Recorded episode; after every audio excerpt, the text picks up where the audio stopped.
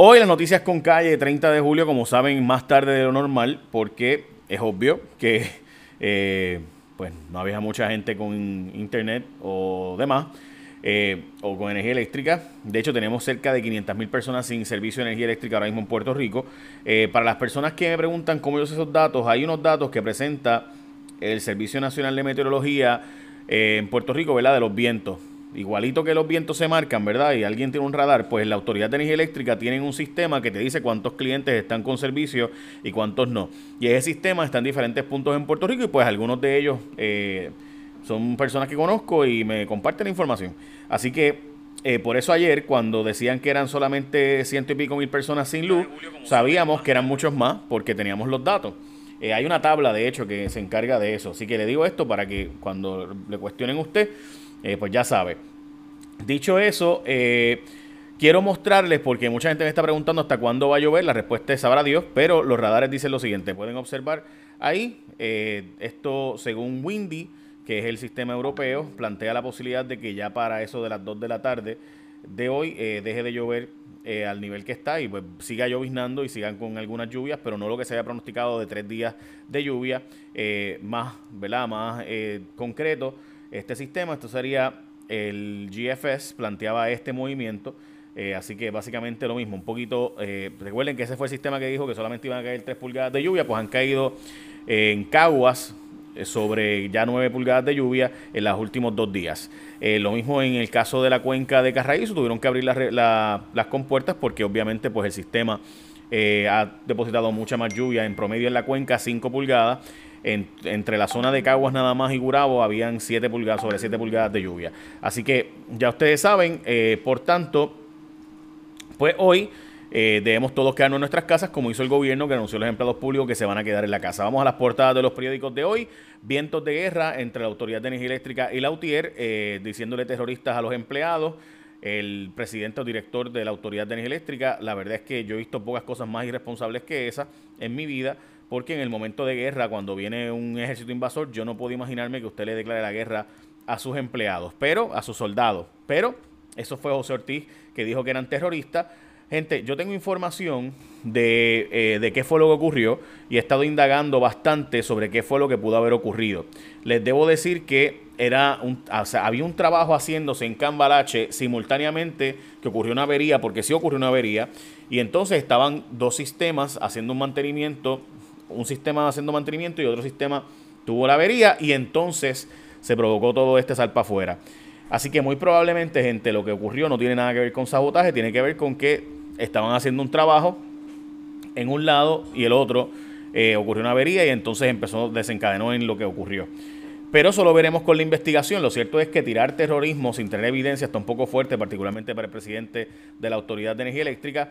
La primera amenaza atmosférica desde María, como saben, aquí está reportada. Eh, el presidente Donald Trump también declaró a Puerto Rico la zona, ¿verdad? Eh, declaración de emergencia. Para Puerto Rico significa que se pueden utilizar fondos federales que serán reembolsados por FEMA eh, y demás. En plena emergencia crece la controversia, obviamente, por el apagón del martes. De eso voy a hablarles un poquito más ahora. Y el Ejecutivo y los municipios utilizan refugios e infraestructura que reiteran a personas de zonas inundables que hay que moverse. También eh, sin luz está la portada del vocero, eh, unas 300 mil personas en Puerto Rico y la portada del periódico Metro, como ustedes saben, los Metro todavía sale impreso los jueves. Eh, incertidumbre por falta de comunicación ante los retos del inicio escolar y auditorías revelan fallas en cuatro agencias con fondos de recuperación y demás. Ok, ustedes saben que hay una carta que le enviaron los federales al gobierno de Puerto Rico advirtiendo que había un problema o que hay un problema en Puerto Rico de que adiestran una gente y los mueven para, otros, para otras posiciones y demás. Yo le quiero recordar a ustedes que Carlos Acevedo, el director de manejo de emergencias, había advertido que él, cuando era director de manejo de emergencias, Lilian Sánchez, la secretaria de la gobernación de la gobernadora Wanda Vázquez, le pidió, escuchen esto gente, porque hay que recordar estas cosas, que Carlos Acevedo, a él le pidieron cuando él manejaba manejo de emergencias, que le quitaron contrato a una gente, pero eso es la gente de la gobernadora. ¿Qué pasa? Que él supuestamente se negó y después de eso lo votaron, como ustedes recordarán, ¿verdad? Él dice que él se negó a hacer eso porque eran fondos federales, él no podía quitarle el contrato a esta gente, pero eso era la gente de la campaña de la gobernadora, porque simplemente no se podía porque eran fondos federales. Poco después lo votaron con el asunto de los terremotos. ¿Qué pasa? Por la remoción de gente en manejo de emergencias ocurre, recuerden que ahora manejo de emergencia, después de María, maneja mucho cash, mucho dinero. Así que les puedo decir que es bien cuestionable que gente que acaban de adiestrar y que acaban de poner en ciertas posiciones las remuevan para poner otras personas. ¿Y por qué ustedes está pasando? Dice la carta de los federales que simplemente eh, lo que había allí eran eh, un salpa afuera, sacando empleados por montones y demás.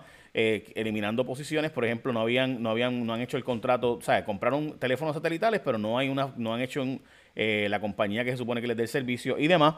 Eh, la falta de personal de manejo de emergencias, personal que fue eh, adiestrado los remueven de la posición, eh, que no había personal suficiente, que habían habido comunicaciones de FEMA anteriormente y no acababan de hacerla, no, no tomaban, bueno, al punto de que la carta se le envían a la gobernadora y exactamente dice la carta de FEMA que le han dicho ya al secretario de la gobernación, que le han dicho ya al personal de la gobernadora, pero no acaban de resolver el problema. Pues nada, pues ayer cuando se discutió esto, la gobernadora no estuvo disponible para contestar las preguntas sobre este asunto. Solamente eh, la gente pusieron a Nino Correa a, construir, a, a, a contestar y a eh, Pedro Janer y los dos dijeron pues que eran críticas constructivas, pero la gente de FEMA se reiteró ayer que esas críticas eran eh, unas críticas que tenían que, ¿verdad? Que, que, utilizar y que cambiar y que habían cosas que había que mejorar de esa zona. Dicho eso, estamos hablando de que en manejo de emergencias, de nuevo, han politizado dramáticamente la agencia otra vez. By the way, van a crear un task force por el fraude al PUA, un equipo de trabajo para investigar qué fue lo que pasó con el fraude al PUA como ustedes saben, en mi programa hemos estado dándole seguimiento hace más de mes y medio sobre los fraudes.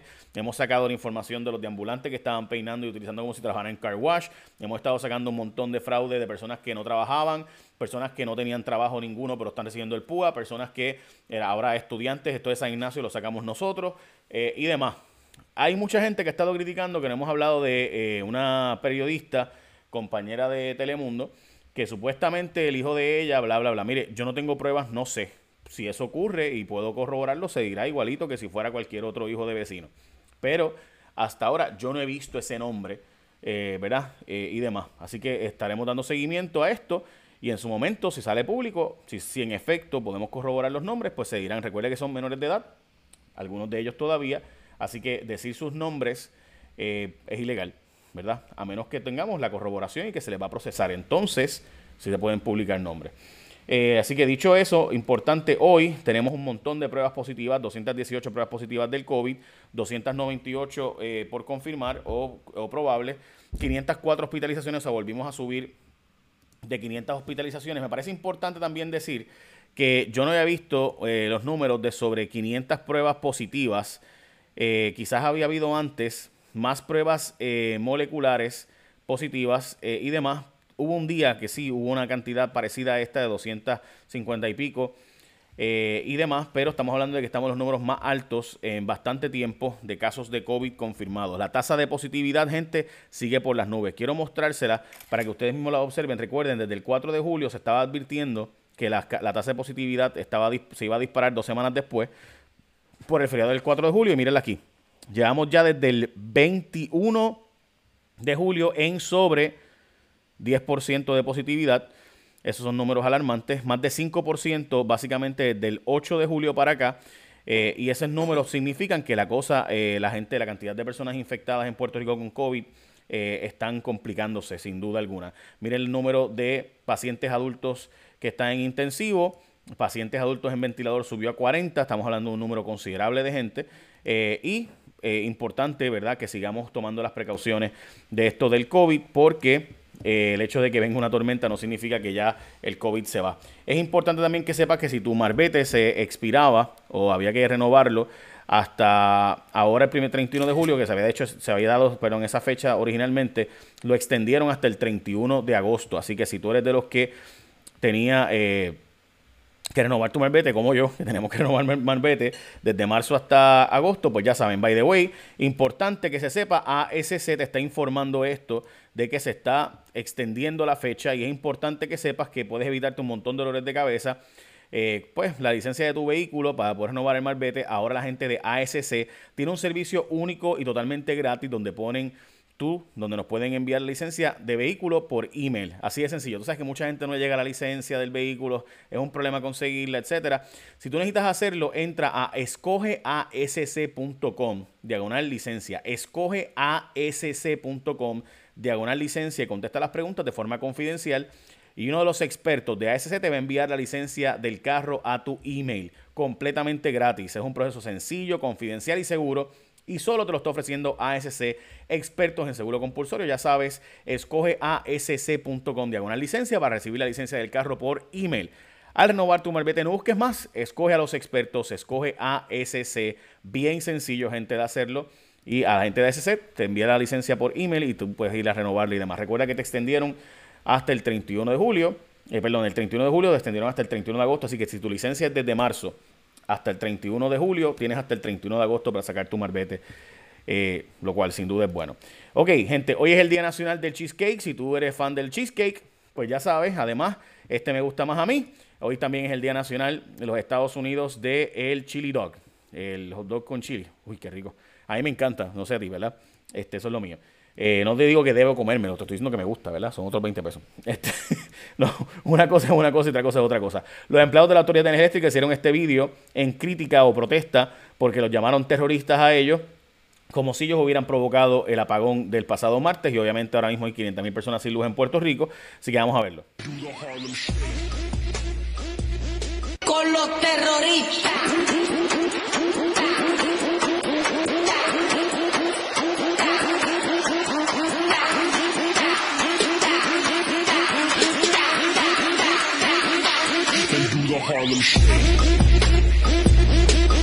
Bueno, ahí tienen a los terroristas, ¿verdad? De la Autoridad de Energía Eléctrica. Yo nunca he visto a alguien tan bruto, porque francamente eso no se hace. O sea, en un momento de que viene un, ejército a invadirte, tú no coges a tus soldados y los barres el piso con ellos. Decir que son terroristas los empleados de energía eléctrica en el mismo momento que más los vamos a necesitar es una locura sin duda. Bueno, ¿qué otras noticias ocurrieron hoy? Como ustedes saben, yo hago un resumen de noticias todas las mañanas. Eh, como habíamos hablado, abrieron las compuertas Emiles de Abonado luego de, de verdad del asunto de el agua. Hay 150 mil personas sin agua en Puerto Rico, debido obviamente a la lluvia y demás, y a la falta de energía eléctrica. Ustedes saben que el bombeo en Puerto Rico es importante para las comunidades. En mi barrio en Jaguar, si no había luz, no había agua. Eh, así que eso está pasando ahora mismo. Hay un montón de carreteras obstruidas e inundaciones por todos lados, por eso está recomendando que usted se quede en su casa. Hubo tres muertes por COVID-19 eh, los empleados públicos se dijo, lo mencioné ahorita, que se van a quedar en la casa. Falleció el tercer miembro de la familia de Camuy por COVID-19. Un tercer miembro, estamos hablando de que eh, fornal, ¿verdad? Posteriormente, una actividad familiar en la que participó un allegado que vino de la Florida eh, y terminó afectando a otros más con COVID. pues ya van tres muertes. La víctima ahora fue una mujer de 52 años cuyo padre y hermana también fallecieron. Se supo que seis miembros de la familia fueron infectados con COVID. Hay cerca de 500 policías en cuarentena eh, por casos de COVID, 536 eh, policías, 10 cuarteles de la policía están cerrados. Eh, y básicamente esas son las noticias importantes de hoy, otras cuantas noticias de Estados Unidos. por si acaso, el aviso de inundaciones continúa para Puerto Rico debido a la tormenta Isaías. y tenemos unos 58 refugiados, 65 refugiados ahora mismo 58 personas, perdón, refugiados ahora mismo y de eso recuerda que hay 65 refugios habilitados ahora mismo y 33 se están utilizando. Eh, vamos a darle seguimiento a todas estas noticias. Yo no sé si eh, vamos a extender mucho más. Eh, voy a estar en Telemundo dando parte de la cobertura y también en WKQ 580, así que pendiente y estaremos dialogando sobre los diferentes temas importantes del día de hoy. Ahora sí, échame la bendición. Bye. Recuerde que estamos a 10 días de las primarias, así que todo lo que se hace ahora es relacionado con las primarias, entre ellos que la gobernadora no ha, no ha tenido conferencias de prensa, no ha estado en las conferencias de prensa, me han dado su equipo de trabajo, no a la gobernadora directamente. Eh, bueno, de nuevo, recuerda que tu marbete lo puedes renovar posteriormente y si necesitas que te llegue la licencia de tu vehículo, entra bien fácil, gente, súper sencillo. Entra a escogeasc.com diagonal licencia, ahí vas a contar unas preguntas y te envían por email la licencia de conducir. Bien sencillo, perdón, la licencia de tu carro para renovar el marbete. Bien sencillo, súper fácil. Ahora sí, échame la bendición. Bye, buen día.